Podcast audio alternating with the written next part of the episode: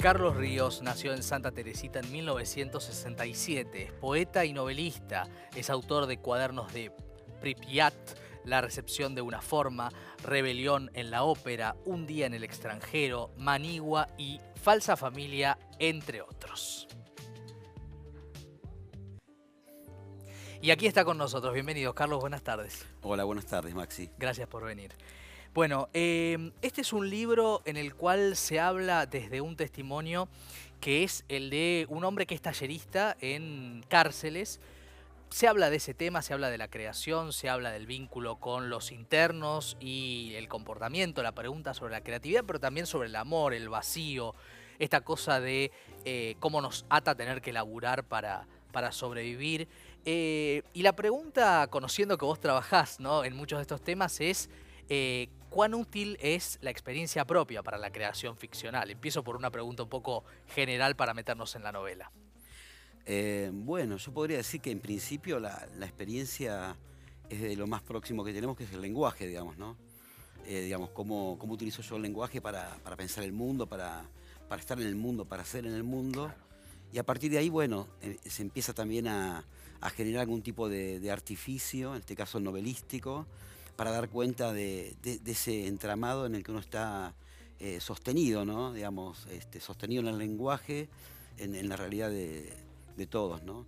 Entonces, eh, tiene que ver un poco con eso en principio. Y después la experiencia se va volcando también, bueno, sobre los haceres. En mi caso, bueno, tengo más de 10 años de trabajar en, cárceles. Eh, y, de algún modo, bueno, la, pregunta que me me vienen haciendo hace mucho tiempo es cuándo vas a escribir una novela sobre la cárcel, las historias que debe haber ahí. Bueno, ahí hay que trabajar bien eh, para detectar cuáles son las historias que tamizan la propia experiencia y cuáles eh, son las que uno puede ser un observador, ¿no? un testigo, digamos. Entonces, bueno, ahí me parece que yo me tomé esos 10 años, si bien escribí algunas cositas en otras novelas y, en poemas, eh, recién fue que con esta novela yo logro como conjugar de alguna manera toda esa experiencia de trabajo este, incesante en las cárceles, porque yo empecé hace 11 años y, todavía sigo trabajando. ¿no? Claro, definitivamente. Eh, quiero decir, porque algunos estarán, les llamará la atención, que en la mesa, además de estar Falsa Familia, hay un objeto muy llamativo y fascinante que les voy a revelar ahora, si la cámara me acompaña, como se suele decir, que es sobre eh, un trabajo a partir de la recolección bueno, cómo se arman, y esto es maravilloso, libros, pequeños libros. Voy a tratar de mostrarles exactamente. Contame cómo se crea esta maravilla, que además de ser literatura es una obra de arte en sí misma, Carlos. Bueno, a la, a par de mi trabajo, digamos, de, escritor, eh, de, escribir hace unos 6, 7 años, eh, empecé también a hacer algunos trabajos eh, en una editorial hogareña que se llama La Oficina Perambulante, es una una editorial este, eh, autogestiva, digamos, eh, convivo con los cartones, con los libros. Eh, este, en el lugar donde vivo hago, hago esos, este, esos libritos. Y también, bueno, voy recolectando por distintas ciudades donde estoy. siempre cuando voy desde La Plata hacia, hacia Olmos, donde, donde está la unidad donde yo trabajo, siempre hay posibilidades entre un micro y otro de ir recolectando algunos cartones y también los de uso de, la vida doméstica, ¿no? Claro. Eh, entonces, bueno, un poco empezó también, yo tuve experiencias a comienzos, en el año 2000, experiencias editoriales, más convencionales, digamos, y hace unos 6, 7 años empecé con, este trabajo, ¿no? De ir reciclando materiales, de generar circuitos de lectura que antes no estaban en ningún lado, ¿no? Claro. Un poco también en la cárcel, pero también este, por fuera eh, libros de bajo costo, que uno puede regalar, que uno puede armar, que uno puede enseñar también este, a, que se hagan, ¿no? Claro, a que circulen, porque muchas veces cuando hablamos de los libros, hablamos de libros inaccesibles, cuando uno piensa a veces en las grandes editoriales, los precios de tapa, eh, y ahí también está un debate que, está en, en, la novela, ¿no? Y está en todo lo que vos reflexionás y vivís seguramente todos los días, que tiene que ver con cómo democratizar el acceso, ¿no? Cómo, cómo hacer que todos puedan llegar, incluso detrás de las rejas, ¿no? A eh, contenidos y a, bueno, a modificar la mentalidad que todos los seres humanos necesitamos modificar para evolucionar, en definitiva, ¿no? Sí, sí, está muy bien lo que decís. Es un trabajo compartido, ¿no? Son en los talleres que doy con, un compañero también, con Francisco, que es mi compañero tallerista. Desde hace años estamos trabajando eh, y con nuestros alumnos también. Ahí involucramos todo. ¿no? Eh, en el taller es como una pequeña usina cultural donde se escribe, donde se hacen máscaras, donde se hacen libros, donde se aprende también encuadernación. Eh, la idea es, como, como en los libros antiguos, viste, que se dibujaban, se escribían y el mismo autor o autora este, intervenía en, todo el proceso, ¿no? Hay una frase que me anoté cuando leía que dice, la reja te come. Es una frase muy fuerte, ¿no?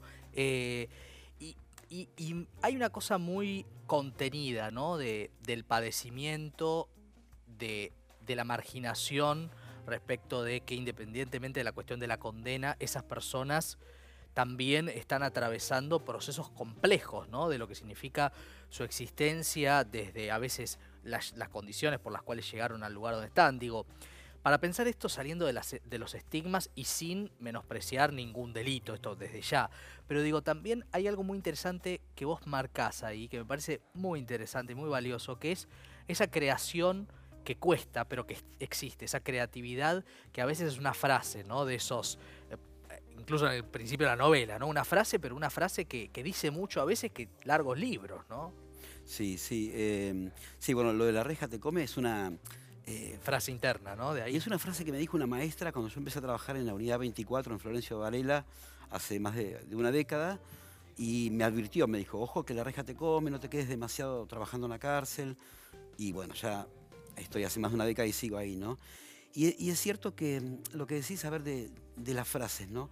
Una frase pequeña abre un mundo. Entonces, eh, y, y en la escritura de las personas privadas de su libertad están llenas de frases intensísimas, de verdades que uno va tomando y que, bueno, la novela de algún modo también va recuperando, y, este, y, que son esas frases que realmente... Eh, choquean, es como un impacto físico, ¿no? Es un, totalmente, bueno, la novela yo creo que todavía estoy cerca y siento el impacto físico de haberla escrito y el hecho de seguir trabajando, de, estar yendo continuamente a, a la unidad 1 de Lisandro Olmos, bueno, a mí también me me sitúa, este, son las palabras que como bien decís están pegadas al cuerpo, adheridas al cuerpo. Claro, es muy interesante todo lo que, todo lo que vos narras, incluso las sutilezas que hay, ¿no? Ese, clima, cómo se transmite el clima, eh, contado desde alguien que de verdad lo conoce y sin eh, estas maneras tan discutibles que a veces las ficciones audiovisuales, las series, no es que uno esté en contra del marginal, pero bueno, este, en definitiva, ¿no? Muestran de una manera que es de una sola, ¿no? Sí, sí, ahí este, es interesante lo que, lo que decís, porque ahí lo interesante es no tematizar, ¿no? No decir, bueno, tema la cárcel, bueno, entonces yo empiezo a opinar. A mí no, no, me, no me interesa tanto opinar o, o decir qué habría que hacer, este, bueno, yo doy un taller literario y, además, bueno, hay, hay personas competentes que tienen que dedicarse a mejorar la vida de, los internos, ¿no? Y eso no me corresponde a mí.